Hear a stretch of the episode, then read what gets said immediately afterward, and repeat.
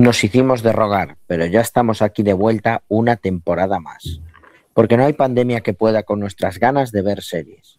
Y en esta época de pesimismo y desasosiego, siempre se agradece una hora de radio amena y divertida donde las series tomen el auténtico protagonismo.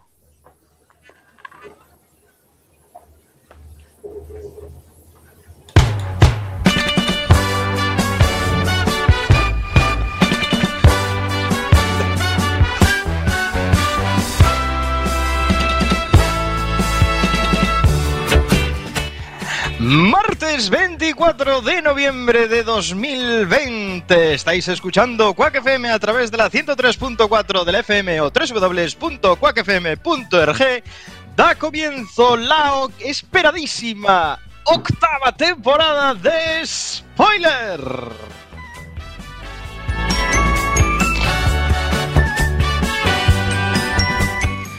Mi nombre es Diego de la Vega, pero este programa no se hace solo. Fiel a la cita, fiel amigo, fiel compañero. Si oyen el sonido de spoiler, probablemente sea por su culpa. Señor Iverson, muy buenas noches. Muy buenas noches, Diego. Muy buenas noches a la audiencia de spoiler. Qué bien que hemos vuelto, porque hay un montón de series y la audiencia quiere saber cuáles son las novedades en el mundo de las series. ¿Quieres saber? ¡Ya llegamos! ¡Qué bien!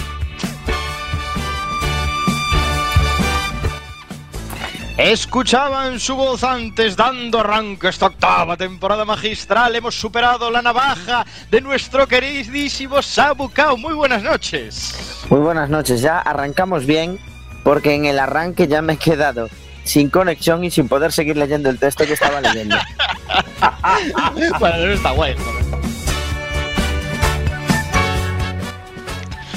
amante de las series de doble nacionalidad, la voz en femenino de este programa, nos acompaña en esta octava temporada, como no podía ser de otra forma. Isabel Lema, muy buenas noches. Muy buenas noches, buenas nit, buenas noite, ¿qué tal? ¿Qué tal? ¿Cómo estáis? Muy bien, deseando empezar. Por favor. Deseando empezar. Exacto.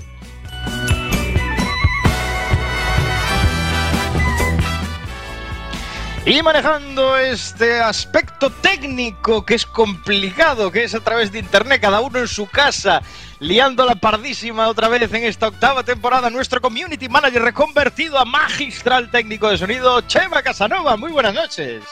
Diego, espero ser tu favorito hoy.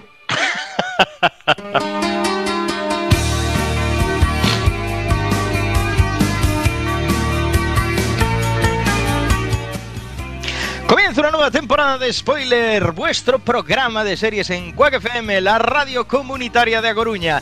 Esta octava temporada lamentablemente está marcada de nuevo por el COVID-19 y todas sus implicaciones eh, que supone para unos apasionados de la radio venir a hacer este programa, ya sea en casa, ya sea a través del móvil, como os ha abocado, perdiendo la conexión, da igual lo que pase, da igual lo que surja, aquí estaremos y seguiremos a lo largo de este año analizando series como no podía ser de otra forma. Permitidme, por favor, también dar un afectuoso saludo a nuestros compañeros Alex Cortiñas, que no sé si se incorporará a lo largo de esta temporada, y Antonio Bueno, Fra, que seguro se incorporará a lo largo de esta temporada. El saludo para Antonio Frapp, Alex Cortiñas que está durmiendo, nada.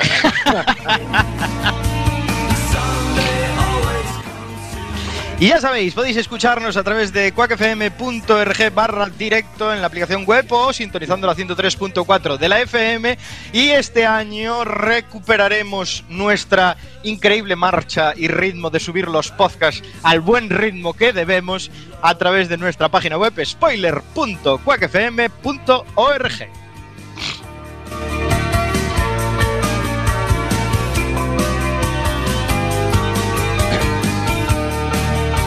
Y Bueno, algunos, una algunas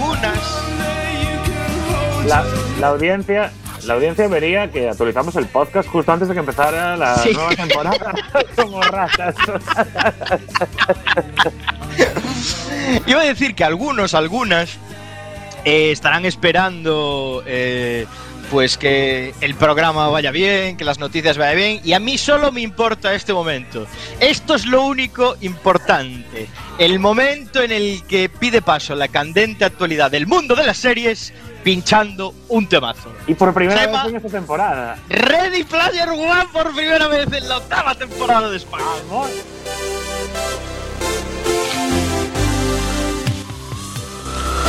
¡Qué temazo! ¡Qué temazo! Diego este año le cambié el nombre al fichero, ya se llama Ready Player One. No tiene nada que ver.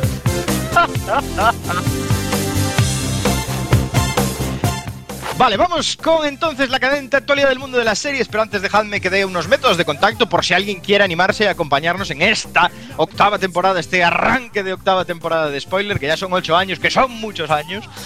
Tenéis nuestro WhatsApp al que nos podéis escribir en el 644-737303, 644-737303. Que no lo Antes vamos no lo decía así, esto es más raro. Antes decía 644-737. Yo creo que No, no sé- dijiste, no sé cómo lo decía. dijiste muchos números, pero no lo vamos a leer hoy. Que no el estudio todavía.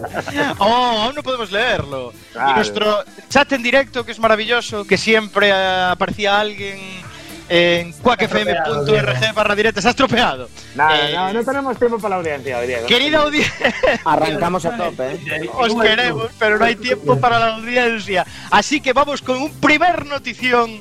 HBO trae una serie del mundo de los videojuegos. ¿No es así, señor Iverson? Pues sí, porque como recordaréis eh, que dimos la noticia en marzo, se va a hacer la adaptación de The Last of Us, eh, el videojuego aclamado de 2003.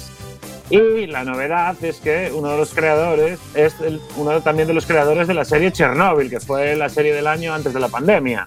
Espectáculo. espectáculo de serie. Y la verdad que lo que se ha confirmado es que hasta ahora se pensaba, por ahora solo estaba confirmado la creación de un piloto para ver cómo funcionaba, pero ahora ya se ha confirmado que van a hacer una temporada completa de esta serie, con lo cual, bueno, creo que es una novedad interesante, es una de estas superproducciones de HBO que vienen a reemplazar el huequito que nos dejó Juego de Tronos están poniendo ahí toda la pasta y la verdad que han puesto al creador de Chernobyl, que es garantía de éxito en este caso, con lo cual yo creo que es una gran noticia. Yo estoy un poco. Bueno, sabéis que. que yo estoy un poco indignado eh, con el mundo de las series que están abusando del tema de superhéroes y todo eso. Y creo, eh, aventuro, que están intentando abrir un filón con el mundo de los videojuegos y no sé qué tal les va a salir. Porque aún a día de hoy no se ha hecho peli buena ni serie buena del mundo de los videojuegos. ¿O conocéis alguna? Resident Evil, un clásico, por Dios. Bueno, se hizo, pero de ahí a que sea buena. No, pero bueno, a ver, Diego, tus, tus vaticinios ya sabemos cómo son. Ya, correcto. Porque Amazon Eh, Prime iba a ser la plataforma de 2020 y bueno, se le... se- Bueno, pero nos cogió el COVID. Es que esto tampoco vale así. Ya, claro. Vale como excusa para todo. Nos cogió el COVID. A Amazon le salió bastante bien lo del COVID. No, no, pero bueno, es un vaticinio que digo ahí. No sé cómo será el mundo de los videojuegos. Bueno, si, no sé si habéis jugado al videojuego, yo lo jugué y la verdad es que es espectacular. Entonces, eh, claro, la historia es buenísima. Si hacen una buena serie y en HBO, en principio, confiamos, eh, puede salir algún producto, algún producto bueno de ahí. No sabemos actores ni nada por el estilo de momento, ¿no? No, no se ha confirmado nada. eh, lo único que se confirma es que va a haber una temporada completa y lo cual yo creo que bueno es una noticia porque está guay porque a ver sacar hacer una producción de este estilo para hacer un piloto solo, sabes, mola que bueno decidan que van a hacer una temporada completa y bueno a ver qué pasa con The Last of Us. La verdad que el videojuego es buenísimo Sí, sí. y tiene una historia tiene una historia muy buena con lo cual bueno es fácil adaptar. No es el mítico videojuego que tiene una historia de mierda y luego lo intentas adaptar como han hecho muchas de las pelis que han intentado adaptar. El, el videojuego ya se puede ver directamente como, como serie. Sí, claro. Sí, sí, ya prácticamente. O sea, puedes. Y de hecho tiene un modo de juego así facilito para que lo sigas como si fuera una historia, una historia y tal. Y está guay. Y ha sacado ahora la segunda parte hace nada de- del juego, de Last of Us parte 2. Sí, de todas maneras, eh, nadie se aventura a poner fechas ahora mismo porque, claro, con el tema del COVID, pues eh, los rodajes no avanzan a- al ritmo esperado y, bueno. eh, Que, con- que conste que hoy escuché una noticia que me hace ser un poquito menos de HBO y un poquito más de Netflix. Y es que Netflix por primera vez va a tributar en España. Que el año ¡Hombre! pasado pag- pagó 3.000 euros de impuestos en España, 3.000 euros, cuando en Holanda estaba pagando 104 millones de euros por todo lo que tributaba en Europa. Y ahora han decidido que van a empezar a tributar aquí. Así que desde aquí somos un poquito más de Netflix. Somos un poquito más, pero hay más noticias que también eh, van sobre Netflix hoy, que igual hacen que seamos un poquito menos de Netflix. pero bueno, está guay que paguen impuestos. Eh, bueno, para cerrar esta noticia, solo diré, eh, voy a recordar tres películas adaptadas de videojuegos. Una es Super Mario Bros. Eh, otra es eh, Street Fighter y otra es Mortal Kombat. Lo dejo ahí, ¿vale? Para que, eh, para La del. Tetris, la del Tetris aún no se hizo, ¿no? Para que hagáis memoria. Mortal Kombat tenía muy buena banda sonora. Muy buena. Sí, joder, y Street Fighter estaba ahí. Jack Van era espectacular. Arcanoid, Arcanoid.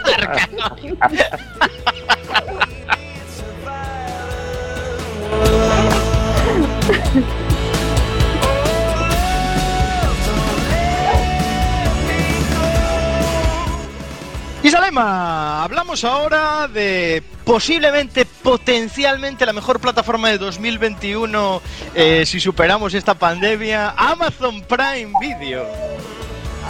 Bueno, déjalo en 2022.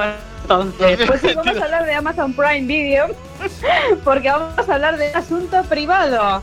No hay nada privado en Amazon Prime, así eh, vamos a hablar de la serie de aventura y de misterio que protagoniza Aura Garrido, que todos la conocéis por ser muy bueno, pues la actriz protagonista en el Ministerio de Tiempo. Sí, sí. Bueno, pues no solo Netflix se ha venido a Galicia a grabar series, sino que también parece que Amazon Prime ha dado el salto y se, viene- y se viene a Galicia. Además, se viene, acos- se viene acompañada de un francés muy conocido como es Jean Reno. Hombre. Así que eh, ya lo veis, ya lo veis, sí señor. Se anunció el pasado mes de octubre que Bambú Producciones prepara una nueva ficción de época para, para esta plataforma y la serie pues acaba de empezar su rodaje. Según comentó, eh, confirmó Amazon mediante una nota de prensa recientemente. ¿De qué va un asunto privado? Bueno, pues va, eh, es una serie que está ambientada a finales de los años 40 en, Galicia. Aura Garrido, como os comenté, es la intérprete y eh, interpreta a Marina Quiroga, que es una atrevida joven de clase alta que, lejos de lo que se espera de una mujer de su posición social, pues tiene alma de policía. Por ello, cuando un asesino en serie comienza a actuar eh, dejando varias víctimas en su ciudad, la chica se pone eh, a darle caza, aunque para ello pues tenga que ponerse en peligro.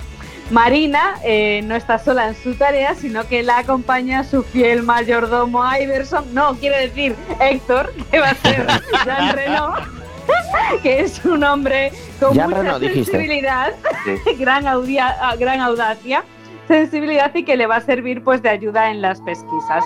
Así que bueno, pues esto va a ser una aventura en la que eh, ambos además pues van a tener que enfrentarse a los prejuicios de la época, al recelo del nuevo comisario, a los intentos de la familia por encontrarle marido a la joven que ni quiere, ni busca marido, ni nada de nada, porque lo que quiere pues es buscar asesinos. La verdad es que eh, a mí me recuerda un poquito al personaje que también interpretaba en el Ministerio del Tiempo, no es por nada, pero aún Sí. así tiene muy buena pinta y además estoy como súper interesada en saber, eh, bueno, pues cuáles van a ser los, las localizaciones en, en Galicia de, de esta serie.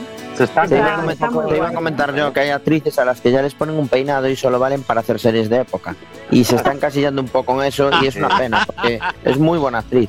Sí, sí, es muy buena sí. actriz. Bueno, que conste que últimamente estuvo en cine y, no, y ha hecho papeles que no tienen nada que ver con esto, pero bueno, parece que sí, que en las series Jova pues le, le, han dado, le han dado este papel. Pero bueno, tiene buena pinta, además hace muy bien de, de mujer revolucionaria, aunque bueno, en este caso es de los años 40, no nos vamos al siglo XIX, como en el caso del Ministerio del Tiempo. Pero Bueno, los años todos- 40 ya son de época, ¿eh? que ya, Ya, hace 80 años. ¿eh? hace 80 años y además en Galicia, caray, eh, o sea, es duro. Eso es como tres siglos menos. es duro en, en- en- en la posguerra, además, en la posguerra, en, Bueno, en el ver. franquismo, Galicia. Galicia tampoco evo- evolucionó tanto desde los 40 hasta ahora. ¿eh? No, también es verdad. No, seguimos si siendo, miras- seguimos si siendo de lo que hay en época. San Caetano, no. Por eso. Pero iba a decir yo, eh, viendo estas producciones que vienen, o la serie que vamos a analizar hoy, y de otras que también están como antidisturbios, eh, ¿no os parece que hay como una época dorada de, de las producciones españolas? Está viendo un montón de series, ¿eh? están saliendo series muy buenas desde España. Muy buenas, muy buenas. La verdad es que sí, con lo cual, bueno, pues mira, no hay que irse a Estados Unidos y gastarse, hacer una gran inversión de dinero para tener productos que por otro lado tienen calidad dudosa. Yo lo último que, que he estado viendo en series en Estados Unidos dices, uff, vaya por Dios, déjame con lo que hay aquí. Y jamás, hace cinco años no habríamos dicho eso nunca, ¿no? Es que daros, daros cuenta de que en Estados Unidos, en Reino Unido no, que están haciendo cosa buena también. Pero en Estados Unidos los últimos 10 años solo hacen eh, temas de superhéroes de Marvel, de tal, de DC, eh, eh, cual, remakes y poco más. No hay ideas nuevas, tío. Ya. Está la cosa. A ver si empiezan a hacer ahora algo sobre Trump. que siempre funcionan, ¿no? Pero Sí. Sí. Sí, la risa fácil, pero no buscan producto de calidad. Desde que hicieron Los Soprano, se acabó.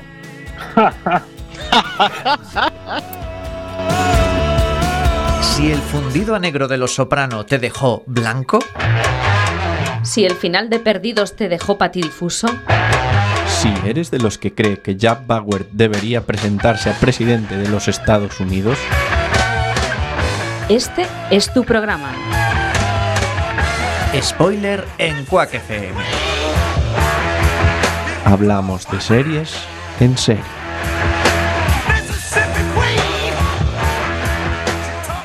Spoiler en Quack FM.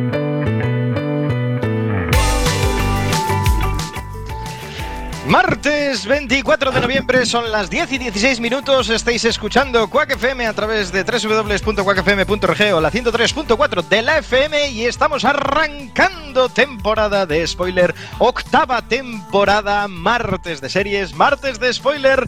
Analizando la actualidad, señor Iverson, antes decías que podíamos querer un poquito más a Netflix, pero también lo podíamos odiar un poquito más hoy. Y efectivamente, porque ya hay noticias sobre la cuarta temporada de Stranger Things. No, por favor, parad ya de hacer Stranger Things. Dejad de torturarnos, por favor. Vuelve de nuevo, por favor, Dios mío, qué horror. Sí, qué, forma, la- qué forma de liarla. Es que qué forma de estropear una serie que estaba tan bien cerrada en su primera temporada Sí. y que debería ser única y, y qué manera de, de estropearla. Y el esperpento llega ahora con la incorporación de ocho nuevos fichajes para la cuarta temporada. Madre mía. No, no me voy a, no me voy a meter en los ocho porque nos llevaría toda la Ocho. noche. Exacto, ocho nuevos Es- personajes va a tener. Es una Pero- huida hacia adelante, es una huida hacia adelante. No tiene Totalmente. sentido. Totalmente. No, tiene ningún- no carece de, de total sentido. Es decir, no con mi cuota, por favor, Netflix, no con mi dinero. ¿Pillaron, pillaron algún actor de la que se avecina dentro, dentro de esos ocho? No, todavía no, pero recuperaron del baúl de los recuerdos a Robert Englund, que como sabréis es el mítico actor que interpretaba a Freddy Krueger Freddy Krueger. en Pesadilla en Elm Street. O sea que ya os imagináis el percal de cuarta temporada que nos van a traer aquí. Claro, se convertirá en un mal chiste al final, la cuarta ¿Qué temporada. hace de adolescente? Tipo al salir de clase. Gente muy mayor haciendo papeles No. que están fuera de. Va a interpretar a, a una persona que cometió un asesinato en los años 50 y después estuvo internado en un, en un psiquiátrico y es como el loco del pueblo. Y Ah. es lo que se sabe sobre el personaje. Y hay otros siete más, los cuales Oh. no voy a hablar porque me niego a darle más publicidad a Stranger Things. Otro único quedó así- encasillado. Lo único que quedó así interesante de la última temporada es el tema de Rusia, ¿no? Es lo único así. Sí, pero me da a mí que lo van a, lo van a matar. Lo único que tenía cierto interés que era el tema de los ru- rusos random, porque además cuando ya no sabes qué hacer, pon Sí, rusos. Pon rusos. Pon rusos en la ecuación para ver si lo arreglas. Entonces, bueno, eh, no sé. Malas noticias, Netflix. Ma- no, malas noticias. Dadle muerte ya, tío. Pero pagan aquí, pagan aquí. Eso sí, una de cal y otra de arena para Netflix hoy. Bueno, cerramos aquí las spoiler noticias y vamos ahora de nuevo con uno de nuestras secciones favoritas. Llega de nuevo en la octava temporada el piloto.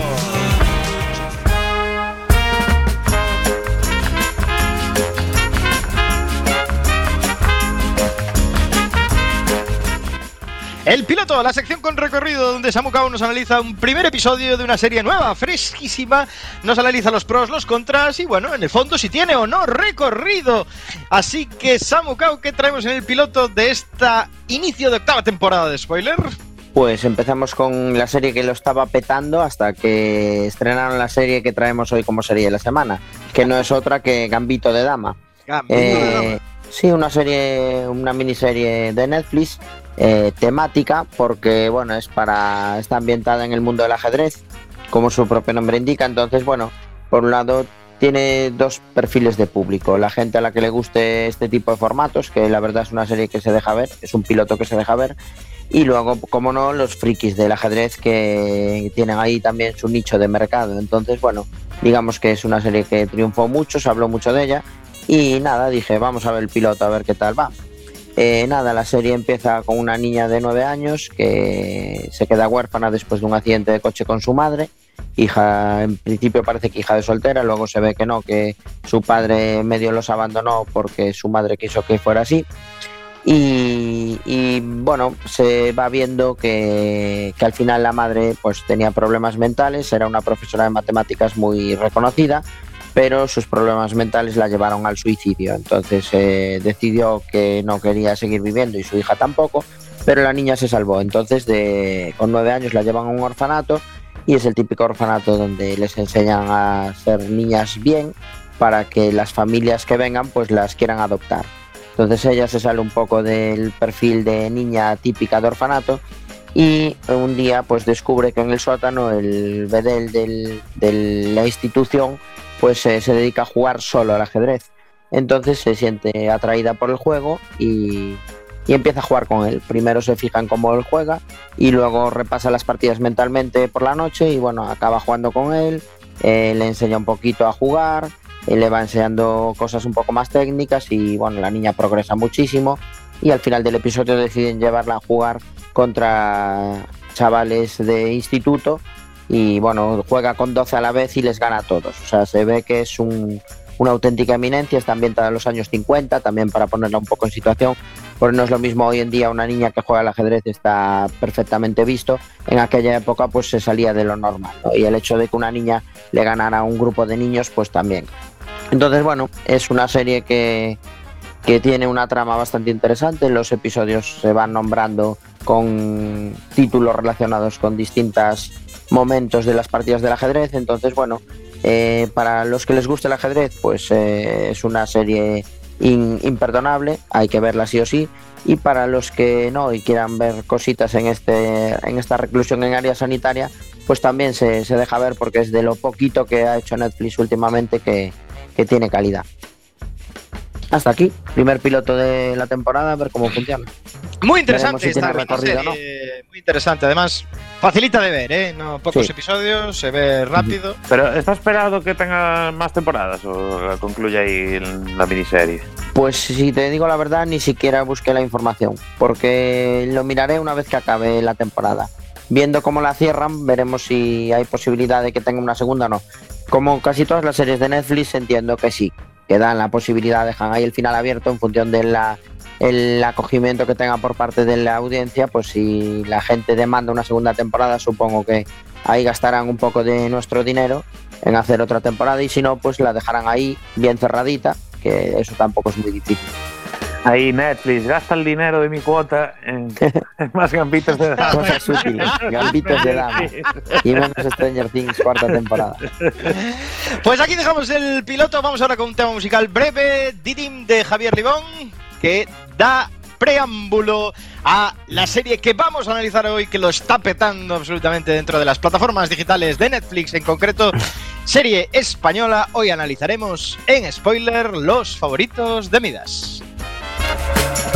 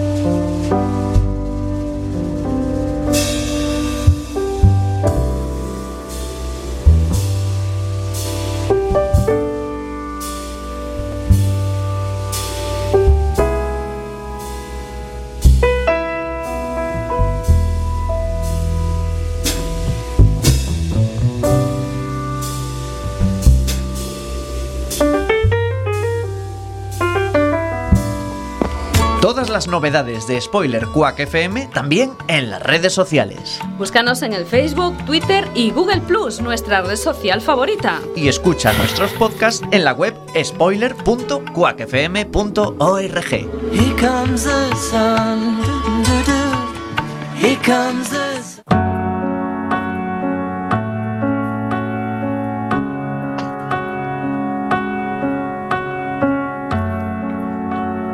Los favoritos de Midas es una serie dramática española original de Netflix, creada por Mateo Gil y Miguel Barros, y protagonizada por Luis Tosar, Marta Belmonte y Willy Toledo, entre otros. La serie fue estrenada el 13 de noviembre de 2020, con gran éxito entre los usuarios de la plataforma, que la han llevado al número uno de visualizaciones desde su estreno. De momento estamos a la espera de que se confirme una muy deseada segunda temporada. El formato es de miniserie de seis episodios y está ambientada en el Madrid actual. La historia, a su vez, está inspirada en el relato corto de Jack London, The Minions of Midas, publicado en 1901, en el que un gran empresario sufre un extraño chantaje. Si no accede a pagar una elevada suma de dinero, los autodenominados favoritos de Midas matarán a una persona al azar en la fecha señalada y añadirán una nueva víctima periódicamente hasta conseguir su objetivo.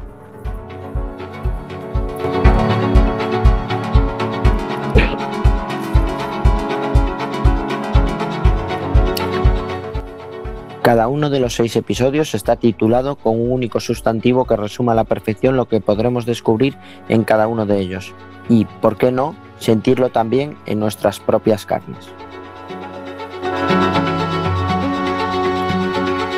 Estimado señor Genovés, le rogamos venda las acciones necesarias de su propiedad hasta poder entregarnos 50 millones de euros. No queremos apresurarle indebidamente, por lo que le concedemos 10 días a partir de hoy para cumplir con nuestras demandas. También, si así lo prefiere, aceptaremos un pago fraccionado, teniendo en cuenta que nos resultaría imposible aceptar cantidades inferiores a 5 millones de euros. Crea, señor Genovés, que no existe el menor espíritu de animosidad por nuestra parte. Pronto comprenderá que, al igual que usted, no somos más que hombres de negocios, con una pequeña diferencia. Nos hemos consagrado a un tipo particular de especulación que, si bien nos permite obtener muy cuantiosos beneficios, exige eliminar ciertos escrúpulos éticos. Agradeceríamos, en este sentido, que no hiciese partícipe a la policía de la relación que aquí iniciamos. Cuando haya entendido y aceptado nuestras condiciones, inserte una nota en la sección de anuncios del Observador Nacional, incluyendo sus iniciales y conformidad. Sería preferible que ocurriera antes del 1 de octubre. De no ser así, una persona elegida al azar morirá ese día en la avenida de Valvanera al despuntar el sol. Nosotros no conocemos a esa persona. Usted tampoco. Solo usted podrá salvarla. Afectuosamente se despiden los favoritos de Midas.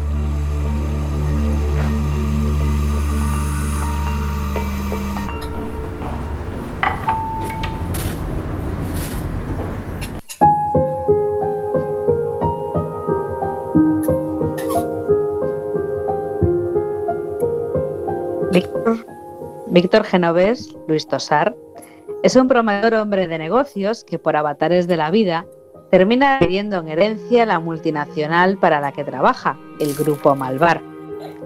La muerte del propietario Antonio Malvar, sin herederos, provoca que Víctor se haga con el mando.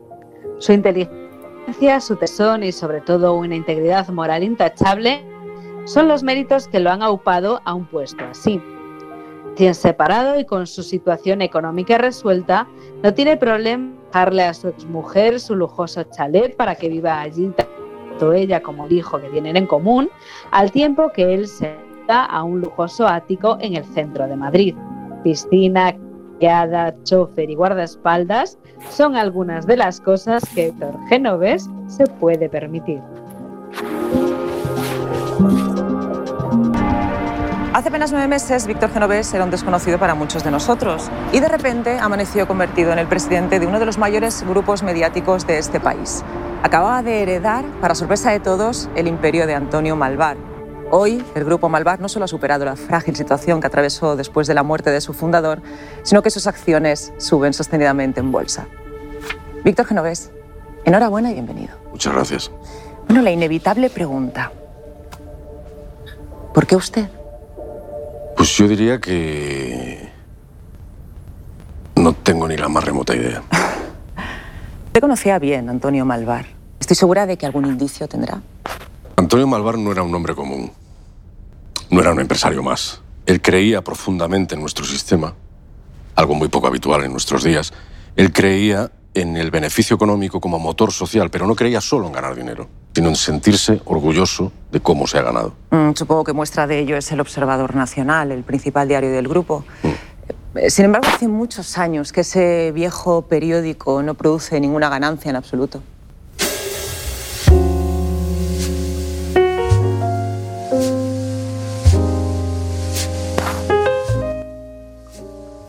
Una prueba de lo importante que son los valores para Víctor es la defensa ultranza que hace del periódico, El Observador Nacional. Otrora, buque insignia de la empresa y al que el anterior dueño guardaba un especial cariño.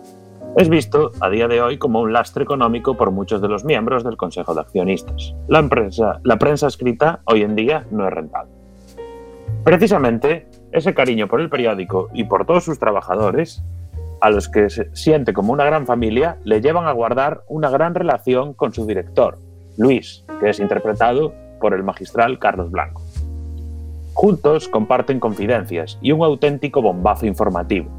La noticia destapada por una de sus reporteras, Mónica Báez, interpretada por Marta Belmonte, en relación a la financiación armamentística del Banco Industrial de Madrid al gobierno sirio en la guerra civil que se libra en ese país siendo dicho gobierno el responsable de la muerte y exterminio de miles de civiles inocentes.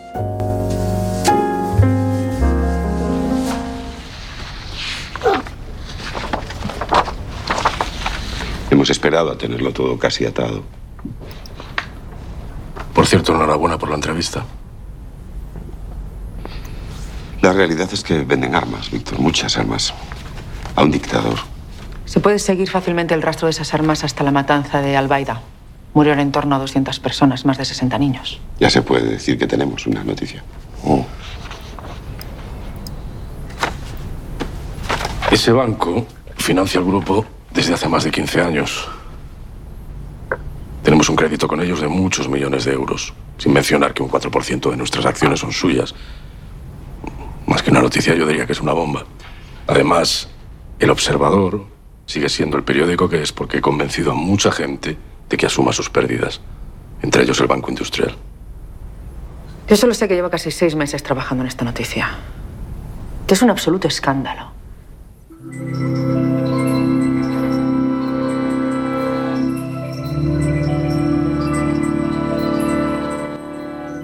Con la noticia en la mano llega la hora de decidir si se publica o no, ya que el Banco Industrial es la principal entidad que sostiene el periódico a través de diversas líneas de crédito. En contra a muchas opiniones dentro del Consejo, algo que suele ser habitual, y gracias al ímpetu de Mónica, Víctor decide salir con la noticia a toda página.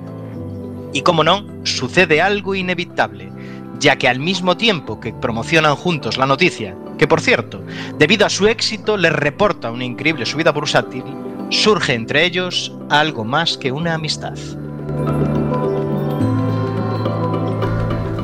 Inspector Conte, gracias por venir. Acompáñame, por favor. Sabe que yo no suelo hacer visitas a domicilio. Soy consciente, pero comprenderá que en un caso como este preferí no ir a una comisaría. Y llamar a la secretaria de Estado para la seguridad. Así es. Siéntese, por favor.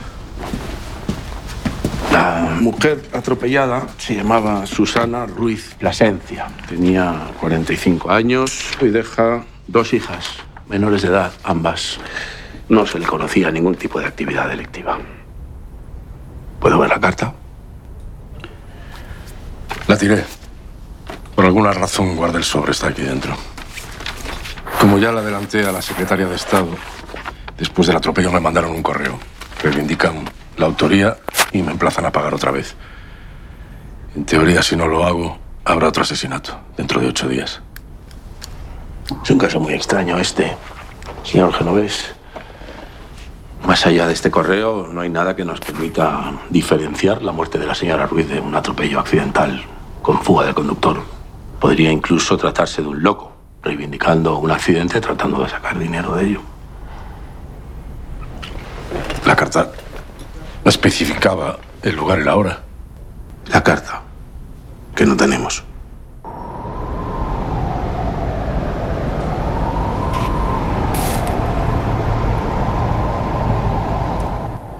Y llegados a este punto en el que Víctor Genovés tiene una vida idílica que sería la envidia de cualquiera, recibe una carta lacrada en la que le trastocará todo en un abrir y cerrar de ojos. Un grupo extorsionador que se hace llamar los favoritos de Miras le solicitan un pago de 50 millones de euros. Por si esto no fuera suficiente, amenazan con matar periódicamente a personas inocentes al azar, hasta que Genovés acceda a sus peticiones, aprovechando los momentos de revuelta social que se están dando en la capital por parte de manifestantes. Aunque, como es lógico, este no se lo toma muy en serio.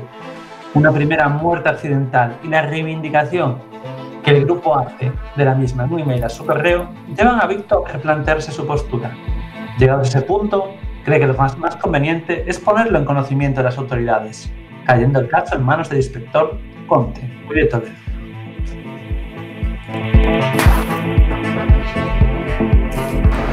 Inspector, podía haber subido. Aquí estoy bien, gracias. Parece que mataron al demente ese. No exactamente, señor Genovés. El tipo ha muerto, es cierto. Pero no ha sido para nada lo que esperábamos. En todo caso, el resultado final es que tenemos una nueva víctima, en el lugar y en la fecha que anunciaron los favoritos de Midas. ¿Cómo que una víctima? ¿Quién era ese hombre? Se llamaba Manuel Corona. En los últimos años montó un par de negocios de comida que acabaron cerrando por la crisis. Últimamente las deudas lo tenían asfixiado y de repente, hace menos de una semana, saldó esas deudas. Su mujer y sus hijos han desaparecido. Hace unos días también. No hay ni rastro de ellos. No, no iba armado, no disparó contra ustedes. Iba armado, sí. Pero las balas eran de fogueo. Y aún así, abrió fuego contra nosotros. Por supuesto, la investigación sigue en curso, pero todo indica que el señor Corona le ha regalado una nueva vida a su familia y ha pagado con su suicidio, haciéndose ver en la plaza de ópera y asegurándose de no salir vivo de ahí. Llevaba esta carta con él. Por razones obvias no le he traído el original. Estará bien que la lea. Va dirigida a usted. Me tengo que ir, señor Genovés. Hoy se incorpora una docena de agentes a la investigación. Siento muchísimo decirle que esto acaba de empezar.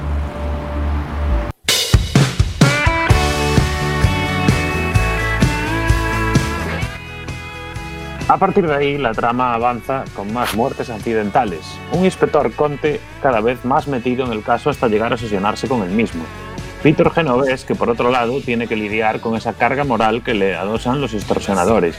Y por el otro, con una feroz lucha empresarial, tanto dentro de su comité ejecutivo, para hacerlo a un lado, como de una serie de multinacionales que pretenden absorber su compañía. Y Mónica, debatiéndose entre si es conveniente iniciar una relación con un hombre que pertenece a un mundo tan distinto al suyo o si es mejor centrarse en su profesión y en su integridad profesional.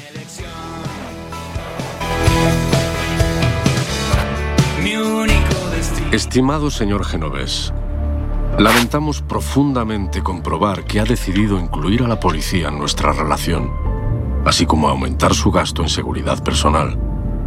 Nos juzga usted mal. Pronto se dará cuenta de que su vida nos es precisa. Por nada en el mundo le haríamos daño a usted o a sus allegados. Y ello por una sencilla razón. Su beneficio es el nuestro. Piénselo, señor Genovés. Cuando nos haya pagado, necesitará el dinero que ahora malgasta. Su segunda víctima ha caído en la fecha prevista. No tenemos prisa, pero a fin de persuadirle, en adelante mataremos cada cinco días. Y puesto que finalmente ha decidido usted hacer partícipe a la policía, le avisaremos del lugar unos minutos antes o simultáneamente al hecho. Reciba un cordial saludo de los favoritos de Midas.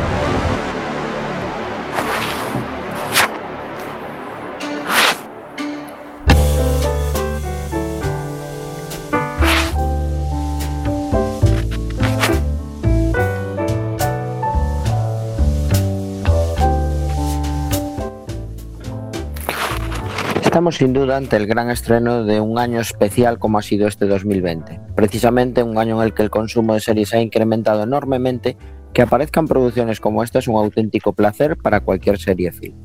De producción impecable con un reparto que está muy a la altura de un gran guion, lo único malo que se le puede achacar a la serie es que seis capítulos saben a muy poco.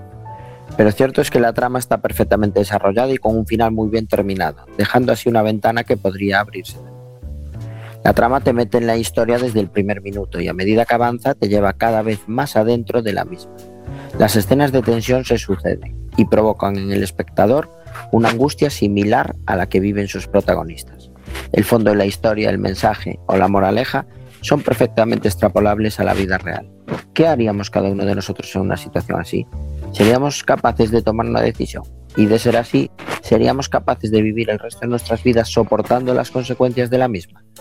Esa y otras preguntas son las que hacen que cuando terminemos de verla tengamos muchísimas ganas de comentarla con el resto de la gente que la vio. Y eso es el mejor ejemplo de que estamos ante un trabajo muy bien hecho.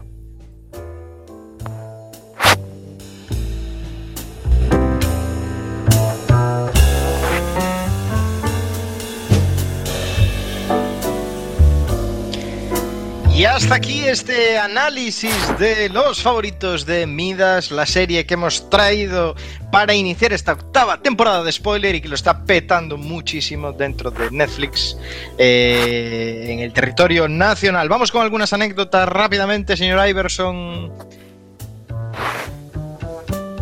¿Estás muteado? Sí, sí, una Ah, anécdota. Sí, sí. Una, una anécdota es que se, se rodó a todo gas porque fue un rodaje que estuvo muy apretado en el tiempo, ya que se rodó con un presupuesto muy ajustado y en tan solo 12 semanas justo antes del confinamiento. Y esto es una de las cosas que me gustaría resaltar de la serie, que a mí me da la sensación de que le faltó un pelín de completar algunas cosas, que a veces se dan como algunos saltos. O sea, se, se nota que les falta igual un poquito más de producción. Yo creo que se queda un poco corta la serie, ¿eh? pero bueno, puede ser. Igual un poquito más de para que la progresión sea un poco más creíble, porque lo de los favoritos aparece muy de repente. Pero bueno, más anécdotas, Samu. Bueno, uno de los puntos fuertes de la serie es precisamente el regreso de un grande del cine español como es Luis Tosar, ganador de múltiples Goyas, al formato televisivo, porque recordemos que la última interpretación televisiva que hizo en la pequeña pantalla fue hace ya más de 20 años en nuestra querida Mareas Vivas. Sí, señor. Mareas vivas, Luis Tosar, sí, señor. ¿Alguna anécdota más? Sí, una, una pequeña simplemente que Mateo Gil reconoció que es imposible encontrar un ático tan espectacular como el del señor Genovés en la ciudad de Madrid y aunque, hubie- aunque existiera, pues no tendrían la pasta para poder rodar allí. Con lo cual al final decidieron rodarlo en un chalet a las afueras y añadieron eh, fondos pues con un croma. Postproducción. Postproducción. Exacto. Eh, premios de momento no tiene, acaba de salir la serie, yo creo que va a ser una serie premiada seguramente este año. Así que vamos con otra spoiler, si os parece.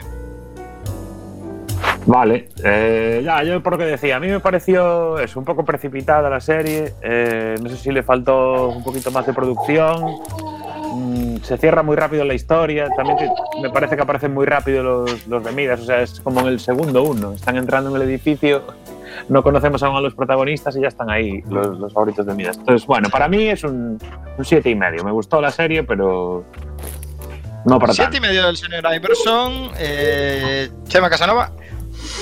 Yo es una serie que me, me ha gustado bastante, es breve y bueno, concuerdo un poco, a mí me gustó por el final, me sorprendió. El último episodio, el cambio que tiene alguno de los personajes es muy interesante. Entonces, bueno, yo es una serie para mí de... Voy a darle un ocho y medio. Ocho y medio. Además, no sé si puede votar ahora mismo, si no. Eh, Le ponemos la misma nota que Chema porque la vieron juntos. Sí. Bueno, bueno, yo puedo optar, ¿no? Ah, estás ahí, Ah, estás ahí. sí, sí, dale, dale, dale. dale. Estoy aquí, estoy aquí. A ver, yo le doy un siete y medio y a mí hay una cosa que me gustó mucho de la serie y es toda la relación con el periódico decadente, que lo fue todo en la transición y que ahora parece esta capa caída, que no sé por qué, a mí me recuerda un poco al país, no sé si a vos... Bueno, podría ser cualquier periódico porque hoy en día son todos muy decadentes. Podría ser también el ABC o... Pero sí, tiene un, un Bueno, bueno, pero muy ABC... curioso. Sí, yo creo que sí. Y luego, bueno, pues los actores gallegos que hay, la verdad que, que da gusto, da gusto verlos. A mí me, me gustó Por mucho ejemplo, la- ¿eh? y yo le daría un siete y medio también, como a ella. Claro, por ejemplo, ¿no os pareció que Carlos Blanco está súper desaprovechado? Sí, seguro, pero Sí, bueno, es la porque verdad es que sí. Ahí voy a dar mi nota yo, yo le voy a dar un siete y medio también. Y, y lo hago porque me parece que la serie debería ser más larga, para que fuera un poquito más rodada, se entendiera todo un poquito más. Saltan demasiado cosas muy rápido y a veces no se, no se entiende. Yo le Pues- daría el doble de episodios tranquilamente, ¿eh? para que fuera lo suficiente progresivo. Yo le voy a dar un 9 porque la traje yo y la traje porque a mí me gustó mucho, entonces le pongo un 9. Muy bien, 1, 2, 3, 4, 5, 6 votos. Hace una media de Seis 7,91. votos. 7,91. Somos 5 y votamos 6. Somos 5 y votamos 6. Madre mía. Correcto. Eh, eh, un poquito mal calculada, entonces está. Pero nos vale. Bueno, pero rozaría por ahí. Creo Bueno, que es sobre un 8, lo cual está muy bien, oye. Sí, sí, sí, sobre un 8. Sobre un 8. Cerca del 8. Cerca del Más 8. que, en, I- más que en IMDB, que tiene un 6,6 de momento. Lleva mil votos nada más. Se acaba de estrenar ahora hace poquito. O sea, que Vamos a lleva darle menos, lleva menos que el marginal. menos que el marginal. Vamos a darle un poco de recorrido también. Efectivamente. Bueno, nos quedan todavía 10 minutitos de programa y hoy hemos acabado un poquito antes el análisis de la serie porque estrenamos una sección nueva. ¿No es así, Isaema? Renovarse o morir. Hemos perdido a Isa. Isa, no nos abandones. No, no, no, estoy aquí. Estaba Ah. escuchando a ver si Chema nos pone a y esta Ah. sintonía. La música.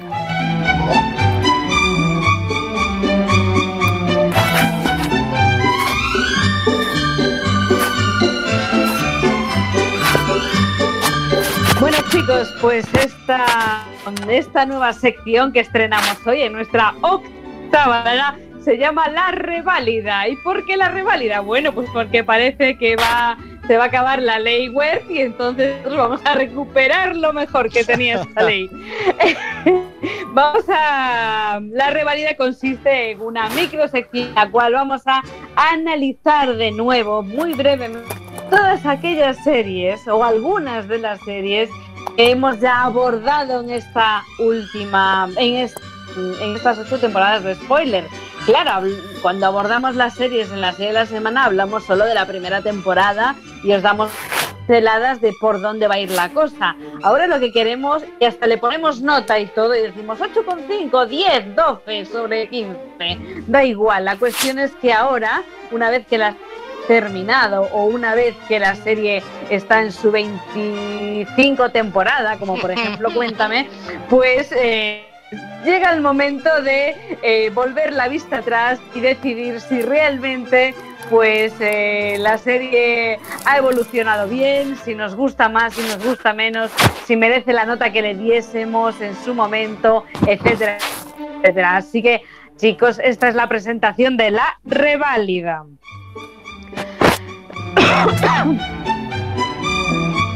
Y para, para este primer, para esta primera reválida hemos traído una serie, una serie que analizamos en el segundo episodio de Spoiler. Recordaréis, los viejos del lugar, que el primer episodio de Spoiler se lo dedicamos a Juego de Tronos y el segundo lo dedicamos a Sherlock. ¿Os acordáis de Sherlock, chicos? Sí, cómo no, por supuesto. Buena serie. ¿Cómo no acordarse de ser? Sherlock es un drama británico, para quien no lo haya visto, que se estrenó en el 2010, es decir, ha pasado 10 años ya. Se estrenó en la cadena BBC y estaba protagonizada por Benedict Cumberbatch y Martin Freeman. Eh, la serie se encontraba en aquel momento en la tercera temporada y ahora pues eh, podemos decir ya después de seis años que Sherlock terminó con cuatro temporadas y 15 episodios de casi una hora de duración. Eh, no vamos a hacer spoilers o demasiados spoilers, pero sí que eh, me gustaría comentaros que eh, terminó con una cuarta temporada, como os dije, se transmitió en el 2017 y que lo más interesante fue que profundizó todavía más en la familia Holmes. Perdón por la tos que entraron ahora mismo. Si volvemos la lista atrás, chicos. y queremos contar con la opinión de nuestros spoilerianos. Si echamos la vista atrás, calificamos a Sherlock en su momento como una serie excepcional, fuera de toda puntuación posible. Transcurridos 10 años, ¿seguís pensando que es una de las mejores producciones de la BBC? Yo sí, sin duda. Eh, y es más, te podría decir que lo que vino después de lo que analizamos cuando la vimos en su momento, incluso para mí mejoró lo que ya habíamos visto. La cuarta temporada me parece excepcional. A mí, a mí. Sabucao. A mí me parece una, una serie No magistral. habíamos visto el capítulo de la boda, ¿eh? Queda buenísimo. Correcto.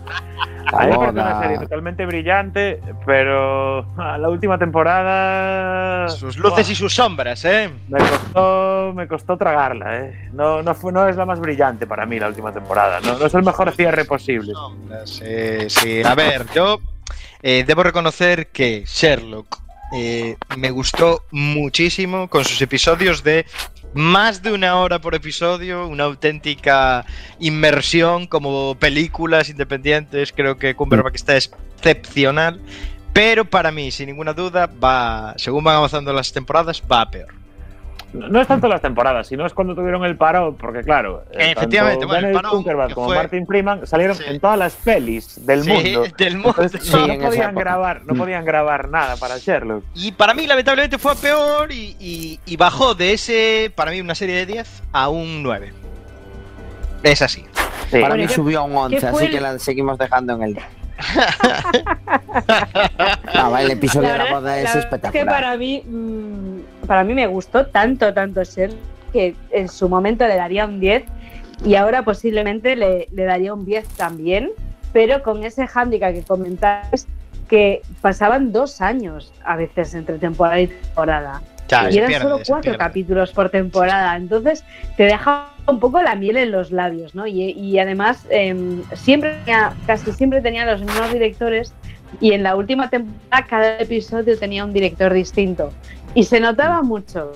Sí. La mano de los directores era muy distinta. Entonces, si lo hacía Moffat, si lo dirigía Moffat, le daba un ritmo trepidante y nos gustaba muchísimo. Si lo hacían otros directores por el camino, pues eh, bueno, pues era un poco más tétrico, era un poco menos, eh, menos humorista. Y a mí algo que me gustaba mucho de Sherlock es que mezclaba mucho la intriga, el thriller, el drama con el Sí. humor. Y en la cuarta temporada el humor se les quedó muy por el camino. Sí, Y sí, mm, en, todo si caso, vez- en todo caso, si al- Sí, digo que si alguna vez dudáis de vuestra nota o algo así, solo tenéis que ver las, las pelis de Iron Man haciendo de Sherlock y ya subiréis otra vez la nota de, de Sherlock de la BBC. Esto es así. Bueno, a ver, Pues sí. decir que la gente puede escuchar el podcast. Esto está, esto está subido en nuestro podcast desde el 15 de mayo de 2014 y ahí están nuestras opiniones sobre Sherlock hace seis años. Exacto. Dejaremos Sí, el, enlace con el análisis, sí señor. y la última pregunta de la reválida para terminar. ¿Gustaría una quinta temporada o ya lo dejamos como estamos y le dedicamos una navaja anticipada? A, A mí, sí, a mí me encantaría. A mí, Sí, sí. Más, más que una quinta temporada, me gustaría un especial. También, me Especial vale. Cualquier cosa que hagan de Sherlock me vale. Como Esta si sacan de- merchandising, me vale. Sí, sí, sí, sí. Cualquier cosa que hagan me vale también, ¿eh? Sí, sí, por favor. Todo lo que sea Sherlock me vale, sí, sí. De esta sí que aprobamos nueva, nuevo material. Joder, qué bonita la reválida. Pues quedó bien, ¿eh? Verás tú cuando hagamos el marginal. No, pero está muy bien esta sección porque muchas veces nos emocionamos, ponemos notazas y cosas así. Luego las series siguen y esto, esto Claro. es una, una vuelta a evaluar estas series. Las Incluso- series siguen y hay que verlas. Incluso nos puede pasar una cosa: series que empezaron en el piloto, luego fueron series de la semana, ahora van Sí, a aparecer en la reválida. Sí. O, o en el cubo de la basura. Esto va a pasar. Bueno, tenemos que despedirnos, chicas, chicos. No hay tiempo más. Hora de Qué rápido se pasó esto, ¿eh? Se pasa rápido esta hora de radio maravillosa en esta octava temporada, arranque de octava temporada en spoiler. Señora Iverson, un placer. Un placer, y en dos semanas, ya que hablamos de Sherlock, otra producción británica, en este caso, un poquito de humor que nos hace falta, la serie Ted Lasso, que lo está Lasso. en Apple TV. En Apple TV, sí señor, Y dentro Telegram. de 15 días. Samucao. Un placer estar aquí una temporada más con vosotros. Ya me olvidé de la navaja. Chema Casanova. Nos vemos en dos semanas, chicos. Nos vemos en dos semanas. En dos Besitos semanas. a todos. Besitos para Antonio, Besitos. para Alex, para todos. Chao.